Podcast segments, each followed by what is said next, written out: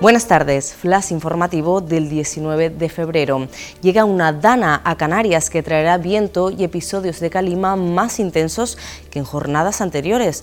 El delegado de la Agencia Estatal de Meteorología en Canarias, Jesús Agüera, ha declarado este miércoles a diario de avisos que las rachas de viento podrían alcanzar los 100 kilómetros por hora. El Gobierno se plantea declarar la situación de emergencia por la sequía. El Ejecutivo ha pedido un informe a todos los consejos insulares de aguas, pero el presidente Torres afirma ayer en el Parlamento que las precipitaciones están por debajo del 75% de los valores normales.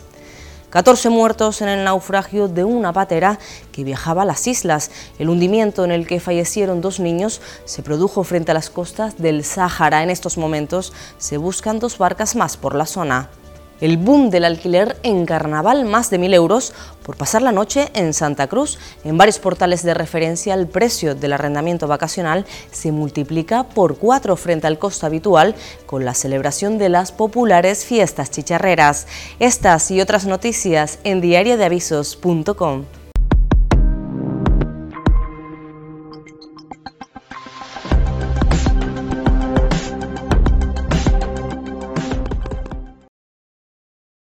Thank you.